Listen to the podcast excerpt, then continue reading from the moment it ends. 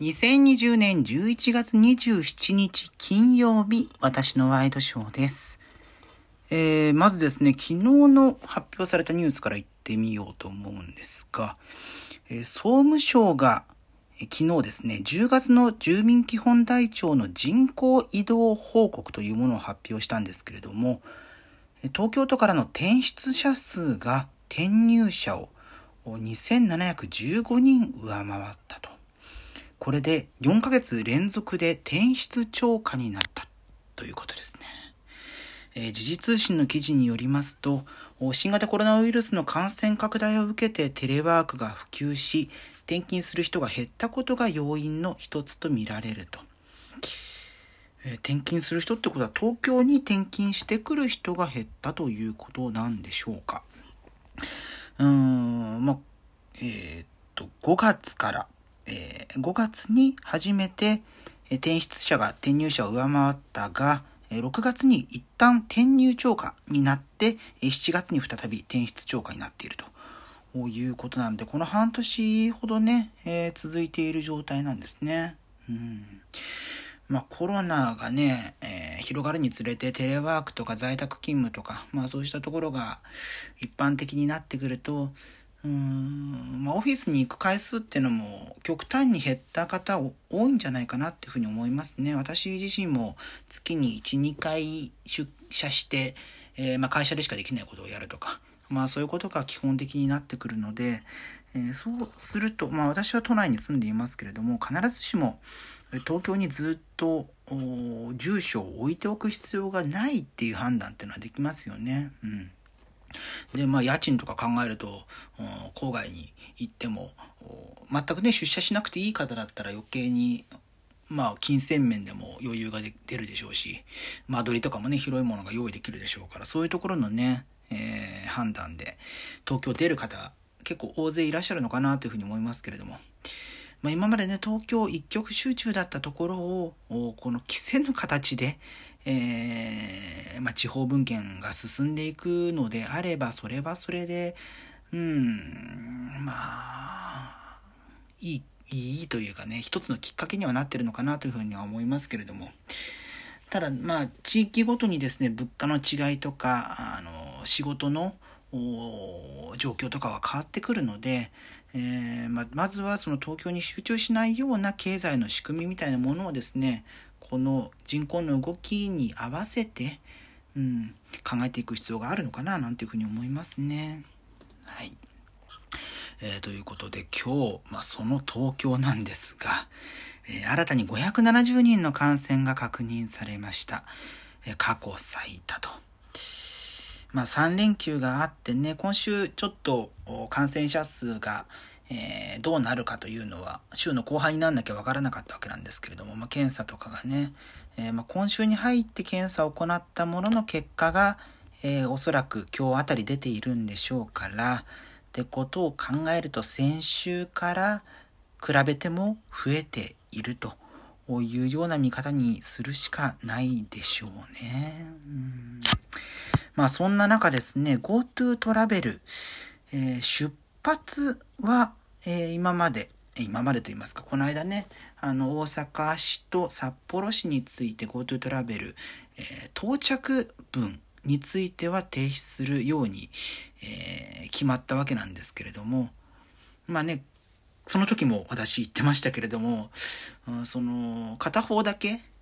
出発到着の片方だけを何とかしてどれだけの効果があるのだろうかというようなことを言ってたんですけれども、まあ、今日になってですね菅総理大臣が、えー、札幌と大阪を出発する旅行についても控えるよう求めたという形です。んなんで同時に言えなかったのかなとか、もしかしたら若干楽観視していた部分が総理の中にあったのかななんてことは思ったりしますけれども、うん、まあ、その感染拡大が一番最初にね、広がった状況からしばらく経っていまして、まあ、第2波と言われるところからも数ヶ月経っているので、その間にね、気の持ちようというところはある程度準備できたはずなんですよね。なんだけれども、まあ、日に日に、えー、状況が、状況がというか、対応が変わっていくのは、うん、ちょっと、その、なんでしょうね。統一感がないなというふうに国民から受け取られてしまう可能性というものもあるのかななんていうふうに思いますね。まあ、ここ最近あんまり支持率の話とか出てこないですけれども、まあ、もしこの土日に世論調査があったら、あそこに、えー、どれだけこのトラブル、トラベルをめぐるトラブルが影響してくるのかななんてことはちょっと気になったりはしますけれども。うん。まあね、そこをちょっと気になったりしますね。はい。えー、さて続いての話題です。えー、今日ですね、国土交通省が、えー、タクシーの新たな料金体系を導入することを発表しました。まあ、赤羽大臣もですね、今日の閣議後記者会見で、えー、発表したんですけれども、まあ、具体的に言いますと、今その国土交通省の発表資料を見ているんですが、えこれですね、2つの新たな料金制度、運賃制度が導入される。1つ目が一括定額運賃。もう1つが変動芸者料金。1つ目の一括定額運賃というのは定期券回数券と書いてありますけれども、えー、まあ、タクシーの複数回の利用分の運賃を一括して支払う制度。で、これによっての効果としては、通勤など継続利用に便利、一括生産により割安になることが期待、他の交通モードと連携した観光用フリーパスも等も推進というふうになっています。もう一つの変動芸者料金というのは芸者は迎えるですね、え、車を呼ぶ時の料金。これは需要の増減に応じ芸者料金を変動させる制度。トータルでは固定芸者料金と変わらないよう変動させること等が条件。これによる効果として換算期には割安に芸者することが可能となり、えー、繁忙期には割高になるが芸者の必要度が高い人に配車されやすくなる。えまあ、この2つを30日から申請受付を開始する。で、まあ、定期的なモニタリングを実施して必要に応じて見直しをしていくというような形ですね。うんうんで、まあ、これと共に検討を進めていた配車アプリを通じて、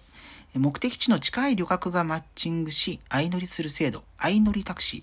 ー。これについてはコロナの感染状況を見極めながら導入時期を検討するということで、まあ、今回の受付には盛り込まれないというような形になっていますね。えー、まあ、タクシーというか移動手段をどうするかと。いうところってのは、ここ最近それこそコロナの状況下で、変わりつつありまして、JR もね、東日本が、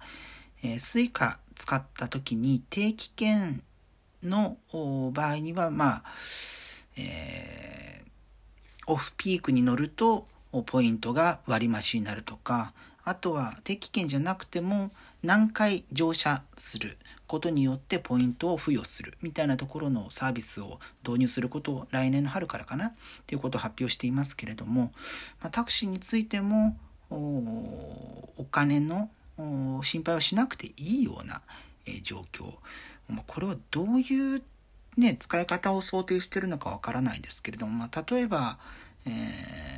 ー、病院に行くとか、まあ、週1回病院に行く必要があって、まあ、そのためにタクシーを呼ぶ必要があると。いうような場合だったら、まあ、えー、まとめて先払いして、えー、割安になるのであれば、まあ、極めて便利ですけれども、まあ、タクシー通勤、うん、まあね、どこまで、まあね、芸能人の方とか、うん、大企業の社長さんとか、えー、そういうような場合はあるでしょうけれども、まあ、なかなか民間、民間というか一般のね、うん、私やなんかにどういう影響があるかっていうのはちょっとわからないんですけれども、まあ、あるとしたら一番最後のね、観光用フリーパス等も推進と、えー、まあ、期間内に、えー、どれだけ乗っても定額ですよみたいなことがもしできるようになれば、ね、旅行先で、えー、タクシーを利用する頻度っていうのも高まるでしょうし、うん、それはちょっとね、便利かなと。まあ、もちろんね、安全に旅行できることっていうのが大前提ですし、そのために感染予防、感染対策を各タクシー会社がやる必要はあるんですけれどもね。うんで、まあ、変動芸者料金についても、まあ、繁忙期ということなので、時期なんですかね。ちょっと詳しいのがここで、えー、わからなかったんですけれども、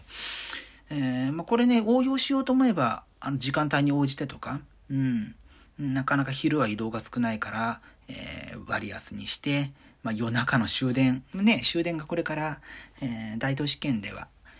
繰り上げになるので、えー、まあ、終電逃したって人も結構増えるでしょうから、まあ、もともとね、出歩く人が減るので、うん、その数がどうなるかっていうのはちょっとわかんないですけども、